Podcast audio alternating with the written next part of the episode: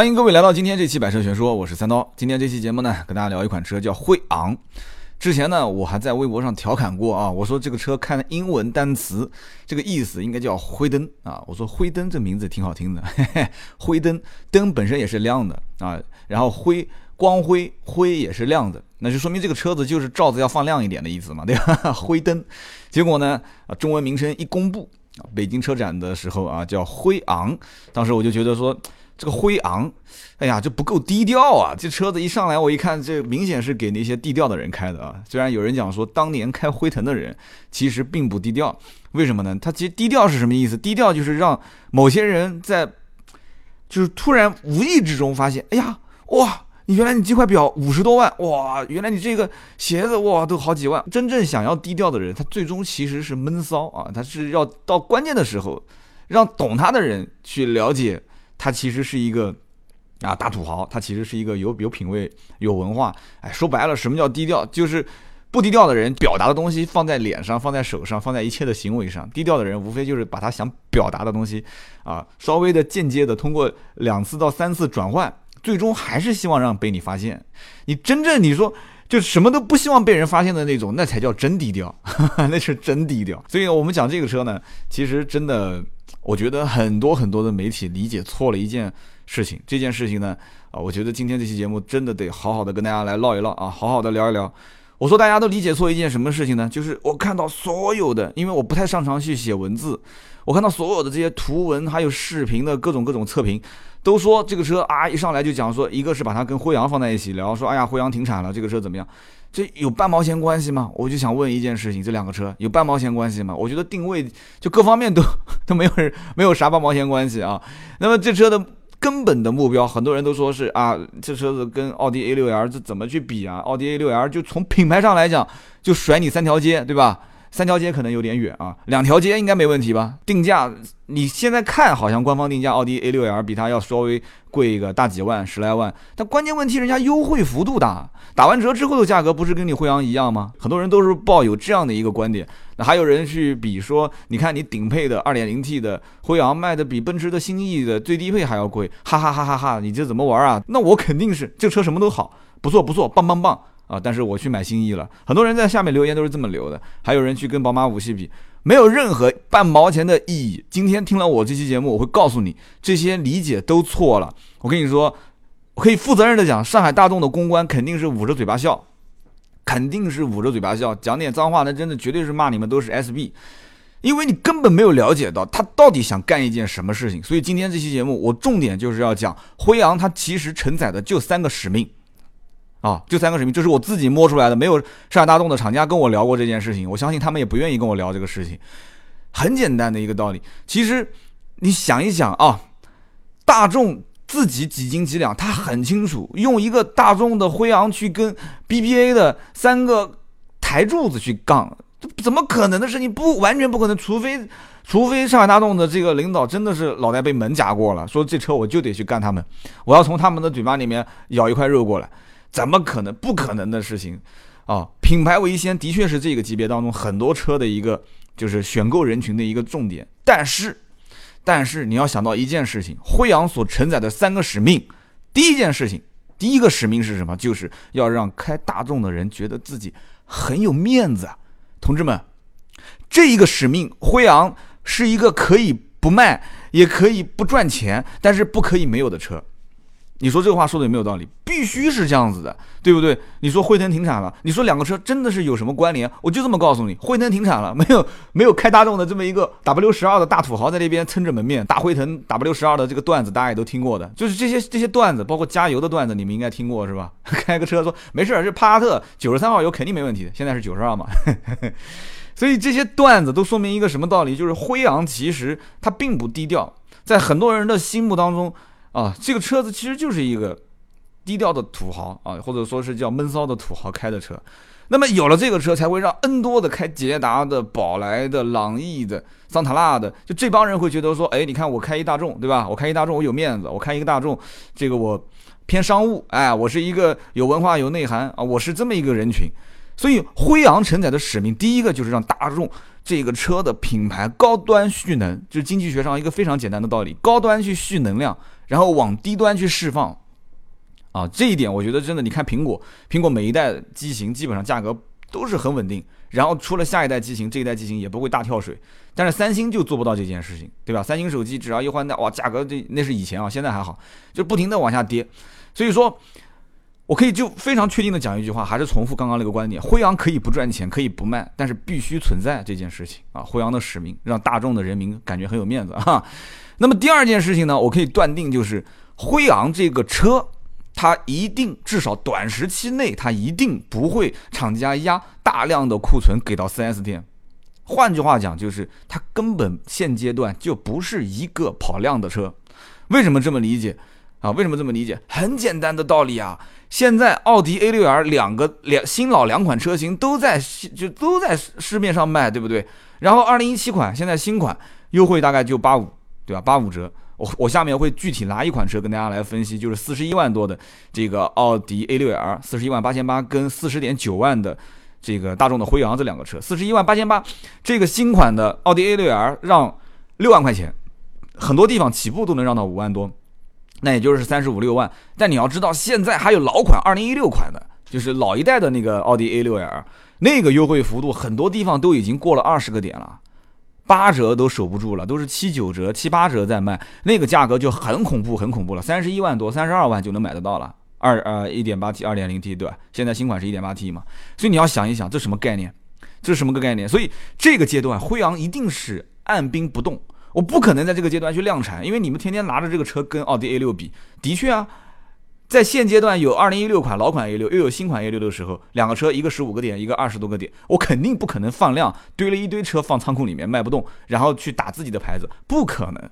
短时期内，辉昂一定不可能大量的压货给 4S 店，甚至会出现这个车子根本没有优惠，也没有车，要等过年前没有货，反正就各种各样的，就是没车。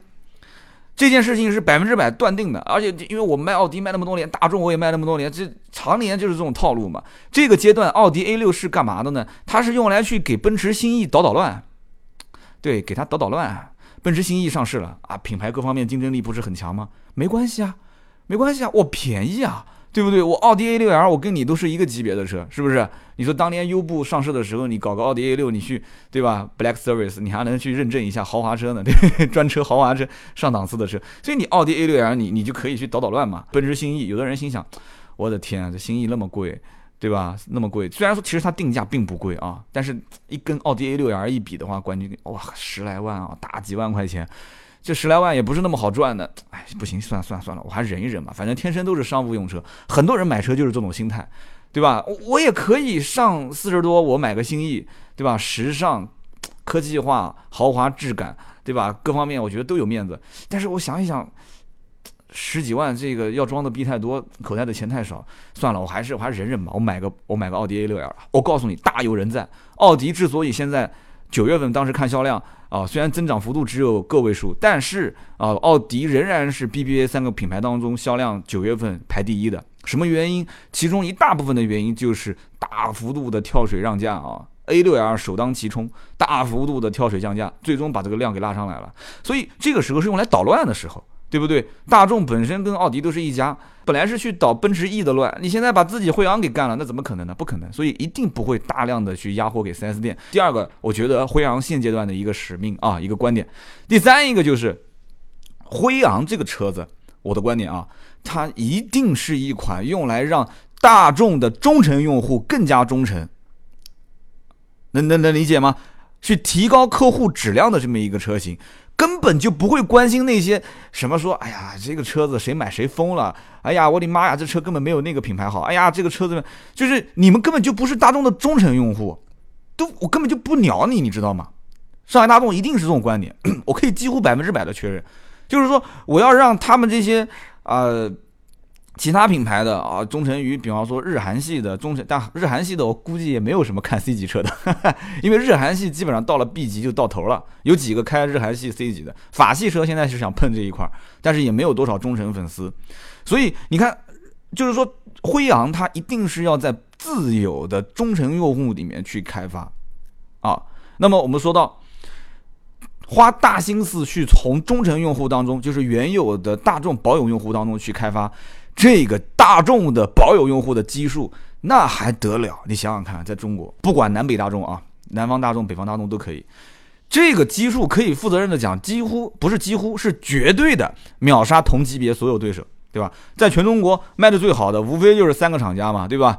南方大众、北方大众啊，上汽大众、一汽大众，再加上一个上海通用，所以因此大家注意看，将来敢碰 C 级车市场的，啊，也将来能碰成功的，能在 C 级车市场说能有一款车能能有一席之地，能立足在那个地方的，也只有这三个品牌，就是也不叫品牌吧，三个厂家，南北大众加上通用，就这三个厂家。目前为什么？因为他们是可以从大量的保有的这些用户当中去开发。啊，去开发他们的用户，然后去去洗他们，去冲击 C C 级车啊！将来我估计 D 级车的难度比较大，先看吧，C 级车能不能冲上去，这是个很关键的点。所以它一定会对保有用户大力的去开发。那么怎么开发呢？我觉得这个里面有很多的点啊，有很多的点，等会儿我们一个一个聊啊。但是我首先再插一句，最后一句啊，就是说我从 4S 店现在目前了解的情况，还真的就是这样的一个情况。真的真的被严重了啊！我跟你说，真干这么多年销售，这也不是白干的，真的给我严重了。我是昨天晚上的十点多钟给一汽大众的啊上海大众的这个销售总监打了个电话，啊我就说兄弟还睡了没睡？我说跟你了解几件事情，全部严重。首先，辉昂这个车在就反正其他地方我没问啊，就南京当地几家店啊，最多的一家店到今年年底到一月中吧，反正基本上。这个时间段能看到的厂家发过来的车，最多的一家店没超过四台，另外一家店只给了两台。那么也就是说，第一个判断就对了，就这个车在现阶段一定不会大量的去量产它。但是这个量也太小了，到今年年底到一月初，两辆车就两辆车，没有行情。你问这个车怎么卖？让价卖还是加价卖还是怎么卖？没有行情，反正就是现在平价，有人愿意就按照原价定呗，至少没车，对不对？你想要也没有。然后其次。这个车厂家给的政策很有意思，耐人寻味啊！我刚刚其实把我的观点说出来了，你再把它把我的观点跟厂家给的政策去对上去，你会发现真的思路。我觉得啊，我虽然没有跟厂家沟通过，但是我觉得我猜测是不会错的。厂家给什么政策？厂家给两年的零利率贷款。哎，这个就很容易理解了。两年零利率贷款什么意思？其实不就是让一部分的大众的保有用户的，你直接就。地有替就卖掉了呗，把你原来车卖掉，卖掉之后给你当个首付，然后两年零零利率嘛，不就行了嘛？然后紧跟着两年零利率再加一个终身用户的置换补贴，什么意思呢？就是你开大众的同品牌的车，只要是大众，不管上海大众还是北方大众啊，你不管是一汽还是上汽，呃，你开过来补贴，就是原车价置换，你估完之后，厂家会额外给经销商再补两万五。那至于这个两万五是给不给客户，那我至少三刀我提醒你了，厂家会给的。啊，厂家会给到经销商二点五万的现金补贴啊！如果哪个 4S 店说只给你补两万，那就说明这个 4S 店那五千块钱他们自己就黑掉了啊！补给辉昂用户两万五，然后同时再给就目前阶段的这个用户延长一年的质保，延长一年质保，那这个车子不怎么说也是三四十万的车嘛，一年质保至少也有个大几千啊，大几千，两万五加大几千等于三万，两年零利率，看你贷多少钱。百分之七十的话，这个车基本上在二十万上下，两年零利率至少也得万把块钱的利息吧，对吧？所以七七八八加在一起，基本上厂呃四 S 店的人讲说，基本上算下来应该有六七万。我估计六七万可能有点水分啊，有点水分。但是四五万应该算是有，四五万算是有，四五万的厂家的补贴的这个现金到每一个买这个车的车主身上，你这样子一算，其实就很清楚了。四五万，四五万最低配三十四点九，相当于九折，对吧？然后下面的四十点九万、四十六点九万，我们就看二 T 车型啊，二点零 T 车型，基本上也相当于就是九折多一点吧，九折不到的样子，四五万块钱差不多九折。那么就很容易理解了，这个车等于一上市还没让价，但是实际从客户心理来讲的话，相当于是九折再买，九折再买。好，我刚刚前面最后没提到一件事情，就是大力的开发用户，开发辉昂用户，从自己的保有用户里面去开发，还有一个关键的点是。这些人，你成功的把他拉到惠阳的用户上面来以后，啊，你继续要干几件事情。第一件事情就是，这种开惠阳车的人一定是不能多。你满大街开的都是惠阳，就不值钱了，一定是这样。现阶段一定是这样子，后面不好说，后面不好说，一定是不值钱了。然后同时，这个车子要让这些少量的用户会觉得说，哎呀，我确实与众不同，啊，我确实与众不同，所以一定要针对于这些品牌用户去做什么社群化营销。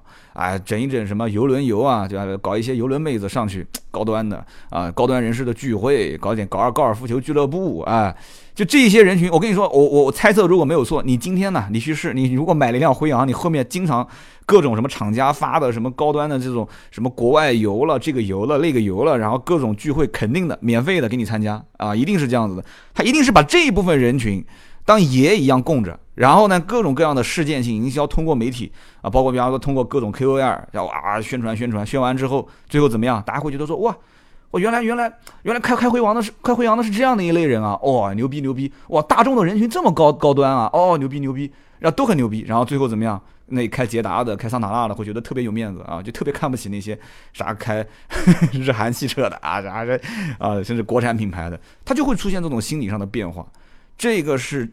绝对绝对啊！我说的不会有错。哈哈，我们继续往下，我们分析一下，我们就拿一款车型啊去分析一下，大家就听得应该非常清晰了啊。那么奥迪有一款车呢，是四十一万八千八啊，这个车子是现在卖的比较好的，入门最便宜的，叫技术型啊。你如果想要配置再高一点的话，全景天窗版本你就上四十五万六千五。我们就拿，因为两个车毕竟差了将近四万块钱，我们就拿最低配四十一万八千八啊，七速双离合，一点八 T 的这个奥迪 A 六 L 去说它。然后对比什么车呢？我们就对比现在我们讲的辉昂，同样差不多价格的四十点九万，也是七速双离合啊，二点零 T 的版本的辉昂，这两个车差多少钱啊？其实一算就算出来，两个车差到，哎呦，我数学不好，一万零一万零多少？一万零八千八，一万零两百块钱啊，就就等于相当于一万吧，对不对？差一万块钱，这一万块钱对于这两类用户好。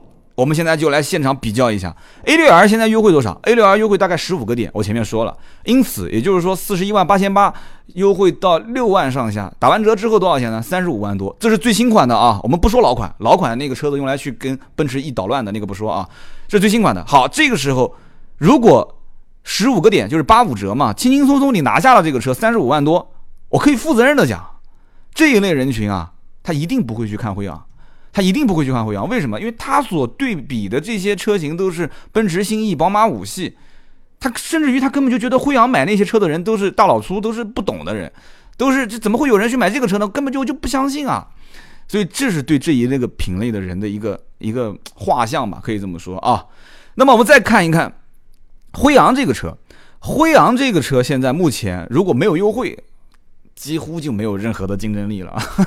但是如果说销售员讲说，哎，兄弟，你看我刚跟你讲了，同品牌置换你能不能拿得到啊？我讲个不好听的，我不知道控的严不严啊。有人讲说，那我不如就在二手车市场随便买一辆就是了，对不对？我买个捷达，买个桑塔纳，两三万块钱老的拿过来，直接给你补贴换不就行了吗？我不知道厂家管的严不严啊。以前我在做奥迪的二手车总监啊，销售总监的时候，厂家对于忠诚用户的要求是。此车辆在就算过户后啊，如果是新车不管，至少在你名下有一年时间才能算作忠诚用户啊。不是说你今天上午去买个车过户完，下午过来你说忠诚用户骗两万五补贴，但是这个东西呢，怎么说呢？这个要我还是那句话，管得严不严就要看。所以这两万五千块钱能不能拿得到？如果拿得到，再加上两年零利率，但是其实奥迪也有贴息嘛，然后你再加上一年的延长质保，就是至少。对于大众买辉昂的这个人，他心态他不会去跟奥迪的什么免息这些去比，他会觉得说，嗯，这个车毕竟也拿到了四五万的优惠，差不多也能接受啊，会有这样的一种心态。因此，你去看辉昂现在的这个价格，你再去看奥迪 A 六的价格，你基本上没有可比性。但是如果不比较的话，你如果不比较的话，你自己去给自己催眠啊，我觉得说有人会买，真的有人会买啊。实际情况也是每天有好多人会过来去问去看，但是没有人掏钱。啊，有一方面的原因也是这个车没货啊。那么动力上来讲，两个车，一个 1.8T，一个 2.0T，根本就不是一个段位的，对不对？兄弟们，你们自己讲是不是？你说同样，如果两个车一个标，对不对？大众你不是没买过，帕萨特、迈腾两个车子不都是吗？1.8T 跟 2.0T 价格差的还少啊啊！所以呢，在这样一个前提条件下，我觉得在动力方面，两个车子就不是一个段位。啊，但是你一定要去去去比较的话，我觉得真的只要但凡拿辉昂跟奥迪 A6L 去比，至少在现阶段，我觉得两个车是没有可比性的。但是我们反思一下，如果一旦有一天这个车子开始放量的时候，啊，辉昂开始放量的时候，这车一定价位分分钟可以降到八五折。我觉得这件事情是很很轻松的一件事情，很轻松的一件事情。现在在这个级别的段位，二十多万的车基本上让个两万多，四十多万的车、三十多万的车让个四五万块钱都很简单，很简单。那你想想看，当那一天四十点九万也让到一个三十五上下，我觉得这两个车就很有意思了，就很有意思了。这个车子一旦有一天让到三十五万上下，我觉得很轻松啊。让完之后，它放量了。我刚刚前面讲了，我说前现阶段为了让它高高在上，不要放量，让让这一部分人觉得很尊贵啊，很有意思。那这个时候，我觉得它承载的使命是这样子的。往后它如果开始放量了，说我要开始沉下来，让一部分人去开这个车，那它一定价格至少是在五万块钱往上走，优惠啊，五万块钱往上走。而你看它的配置，其实也很有意思啊。我们先讲它这个外形，中国人被大众洗脑，就是什么叫做美。啊，什么样的车子好看？其实已经洗了很多很多年了。所以这个时候，你看辉昂这个车一上市，大家都说啊，这车长得好像帕萨特啊。还有大众的车子，从捷达、桑塔纳、帕萨特、朗逸，然后再到宝来，再到高尔夫，再到这车，长得都一个样。我的天啊！对呀，对呀，这么多年花了那么多心思培养中国人，告诉你什么叫漂亮，什么叫美，什么叫德系品质。那你现在我出了一个辉昂，我把这个车子拉到旗舰，我干嘛要去改呢？根本没的地方可改。不但外形不用改，内饰都不用改。所以很多人都会觉得说，这车一拉开车门，哎呀，这车没有档次。哎呀，这车我我感觉，你看奥迪啊、A 六啊、奔驰 E 啊那些，根本就两个两个就完全不是一个世界里面的人。不要去对比，没有意义，半毛钱的意义都没有。一旦是对比的这些人，肯定直接就上奔驰、奔驰 E 啊、奥迪 A 六啊这些了。如果不对比，所以为什么我刚刚前面提到这个大众辉昂是一定要反复要挖掘和开发自己的现有的大众的保有忠诚用户呢？为什么呢？就这么个道理。就喜欢它的，对吧？就特别喜欢，不喜欢的看也不会看，不很简单的道理吗？好，继续往下讲啊，看它的配置。其实这个车的配置呢，你这样想，1.8T 跟 2.0T 两个本身就不是一个级别的，至少我觉得不是一个段位的啊。你其实不管怎么分析，都是机头跟凤尾的问题。不就这个概念吗？奥迪的一百九十匹一点八 T，大众的二百二十四匹，两个车都是七速双离合。这两个车子其实在路上一开，你如果对动力稍微有点感觉的人，车长车宽各方面都差不多，对吧？都是一个平台，一个配二点零 T，一个配一点八 T，你不就分分钟能知道两个车的动力怎么样了吗？有人说，那我不追求动力，我不追求动力，你追求什么东西？他说我追求的是呃配置、豪华感，就各种各样的就是舒适性。好，OK，四十一点八八万，四十一点八八万，奥迪 A 六 L。和刚刚我讲的这个车，两个车如果说同时将来降到三十五万上下的区间啊，一个是二点零 T，一个一点八 T，已经放在一边不管了，紧跟着看配置啊。